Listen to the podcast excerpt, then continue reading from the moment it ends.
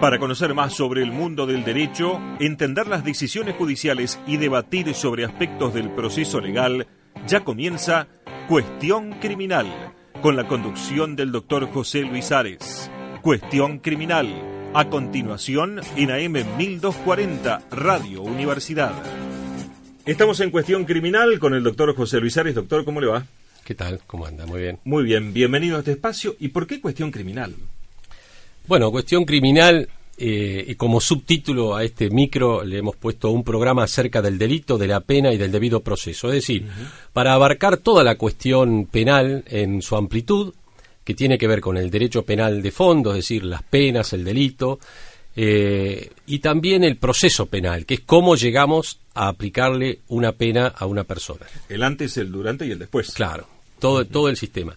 Y entonces pensábamos que era un espacio interesante para ilustrar a, la población, a las personas que no están familiarizadas con esta cuestión, acerca de, estos, de estos temas eh, que generalmente tienen tanta eh, importancia para la sociedad y tanta demanda desde el punto de vista de la prensa, y también porque vemos que no hay, eh, no hay demasiado periodismo especializado en esta cuestión.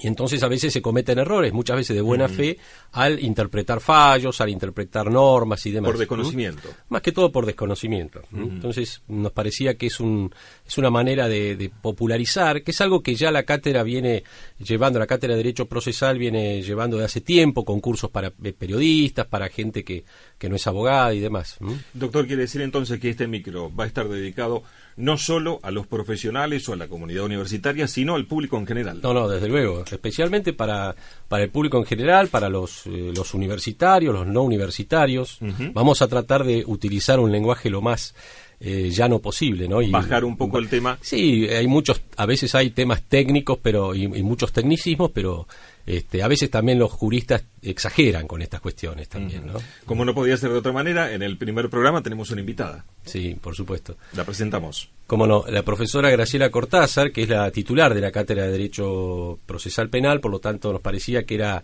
imprescindible su presencia para lanzarlo de punto de vista institucional este proyecto tan añorado por nosotros. Doctora, bienvenida. Bueno, muchas gracias, gracias este, al, a la radio, gracias al doctor Ares.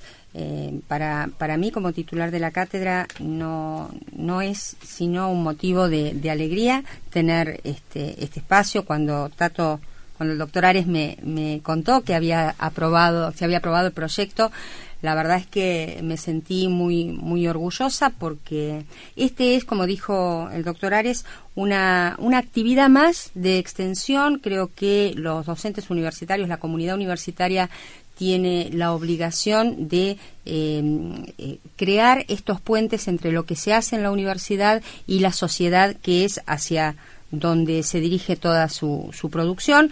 Así que eh, esta cuestión criminal que a todos nos afecta, a todos nos interesa, que tiene que ver con diseños institucionales, con la sociedad en la que queremos vivir, con las leyes que nos rigen, eh, me parece que va a ser una buena oportunidad para que todo lo que enseñamos en las cátedras pueda volver en conocimiento hacia la sociedad. No sé qué opinan ustedes, pero eh, uno tiene la sensación que durante el último tiempo eh, se ha dado difusión eh, cada vez más a este tipo de, de, temas y es como que la ciudadanía va logrando eh, el acceso a la información en forma casi cotidiana y eso es, me parece que es sano también, ¿no? Sí, desde luego. Yo creo que una de las cosas que permitió esto es la, mm, la implementación del juicio oral. Es decir, uh -huh. el hecho de que eh, los casos más graves lleguen a juicio oral tiene, hace que tengan más visibilidad para la población, la prensa los sigue, los, este, los, los relata, relata lo que dicen los testigos, la prueba que se produce, y yo creo que eso hace que, que se conozca mucho más. Y uh -huh. ahora, bueno, se viene juicio por jurado, así que ni hablar. Ese es otro tema que me parece que también va a dar mucho que hablar, ¿no? Sí, sí. Eh, ¿Qué es lo que va eh, a ocurrir y cómo se puede llegar a posicionar en la República Argentina el juicio por jurados, que tengo entendido también en algunas provincias o en Córdoba específicamente en Córdoba se está, dando? funcionando, sí. Uh -huh. eh, doctor y, y, doctora, hacemos una pequeña pausa y seguimos. ¿Cómo no? Estás escuchando Cuestión Criminal, un espacio para conocer más sobre el mundo del derecho penal, entender las decisiones judiciales y debatir sobre aspectos del proceso legal. Bien, doctor, después de esta pequeña pausa seguimos en eh, cuestión criminal y me parece que es más que oportuno comenzar a adentrarnos poco a poco en el tema, ¿no? Que habíamos planteado. Sí, eh, nos pareció que como, como este primer programa, eh, importante señalar el sistema penal, los grandes lineamientos del sistema penal que nos rige desde una óptica constitucional, desde luego. Es decir, el sistema de el sistema penal es un sistema de control social. Hay otros sistemas, la familia, el barrio, el club controlan a la, a la población, pero el sistema penal obviamente es el más fuerte, el más duro, es el último recurso que tiene el Estado para atrapar conductas que considera especialmente graves. El último escalón. El último escalón, el último, la última barrera, digamos. Eh, entonces, en un sentido amplio, el sistema penal o el derecho penal, en un sentido amplio, abarca, por un lado, el derecho penal, que está consagrado en el Código Penal, que son los delitos y las penas. ¿Qué, qué, conductas se consideran delictivas y eh, qué pena se aplica? El derecho procesal penal, que es lo que regula el proceso penal, es decir, eh, cómo llevamos a cabo los actos procesales hasta llevar a juicio a una persona y eventualmente aplicarle una pena si se la considera culpable.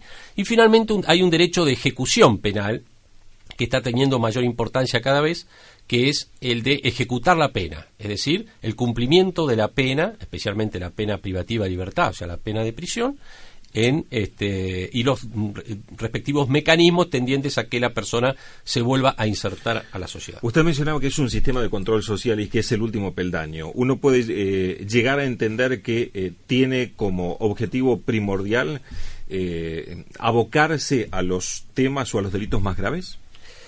Sí, se habla en, en, el sistema constitucional, se habla del derecho penal mínimo. Esto quiere decir que la reacción penal debe ser precisamente para los delitos más graves. Por eso se van ganando, ganando espacio una serie de mecanismos alternativos, ¿eh? como la mediación penal, que es algo que ya lleva unos años en la provincia de Buenos Aires, como la suspensión de juicio a prueba, donde se le da una posibilidad al individuo y no ser condenado, sino ser sometido a ciertas reglas y a reparar el daño, ¿verdad?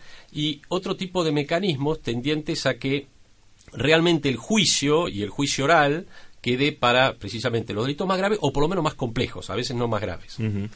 eh, si me permitís, Tato, creo que una, una de las cosas que, que, sería bueno aclarar es, porque a lo mejor hay gente que está pensando, bueno, pero si es el Código Penal el que dice qué conductas son delitos, ¿por qué no ponemos más conductas que sean, eh, que haya más delitos y que haya más penas? Esto tiene todo un sentido de ser, que es el sistema en el que está eh, implicado nuestro sistema penal, que es un sistema constitucional. Nosotros tenemos un, un sistema, hemos elegido para, para vivir un eh, sistema normativo de corte liberal, donde la libertad de las personas está puesta por nuestra Constitución eh, en un lugar prioritario. Entonces, consecuentemente, si bien hay otros sistemas políticos, institucionales, donde tienen un sistema penal distinto al nuestro, donde mm. tienen, por ejemplo, un catálogo de lo que está permitido, entonces tienen más cosas prohibidas y menos permitidas.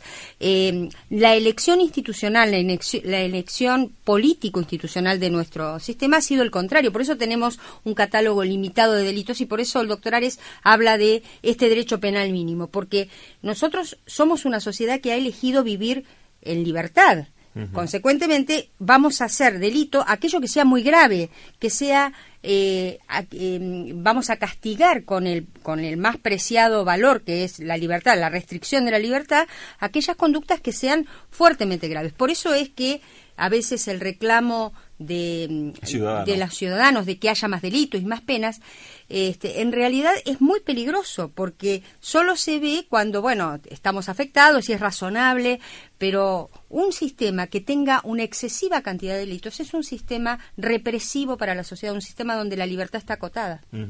Sí. sí, e incluso se está dando sea, un fenómeno de inflación penal, se la llama, ¿no? Es decir, de cantidad de normas que muchas veces no se aplican, montones de leyes que para darle más sustento el legislador considera que hay que poner un delito, ¿eh? por ejemplo, una ley este, de lo que fuere, de ART, de, jubilaciones, está lleno de delitos que después no se trasuntan en la práctica, o el propio cheque sin fondos y esas cuestiones que muchos entienden que debería tener un tratamiento administrativo, ¿no? o una sanción menor desde el punto de vista contravencional, en fin.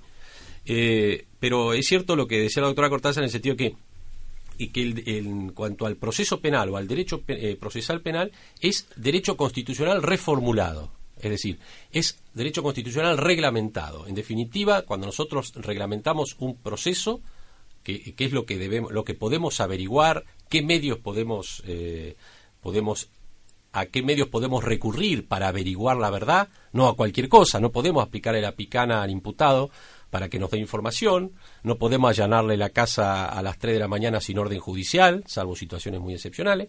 Entonces, la Constitución nos da un paradigma determinado para eh, llegar a la verdad, preservando el derecho de defensa, preservando la presencia de un juez imparcial e independiente. Bien. Nos da un marco. Exacto. Nos da un marco. Doctor, eh, el agradecimiento a la doctora Cortázar, ¿no? que ha participado de este primer programa. Doctora, ha sido muy gentil. Muchas gracias a ustedes. Y nos volvemos a reencontrar con otros temas que tienen que ver eh, con esta cuestión criminal y con lo penal, doctor, la próxima semana. ¿Cómo no? Esto fue Cuestión Criminal, un programa acerca del delito, de la pena y del debido proceso. Nos reencontraremos el próximo viernes a las 11.30 por AM 1240, Radio Universidad.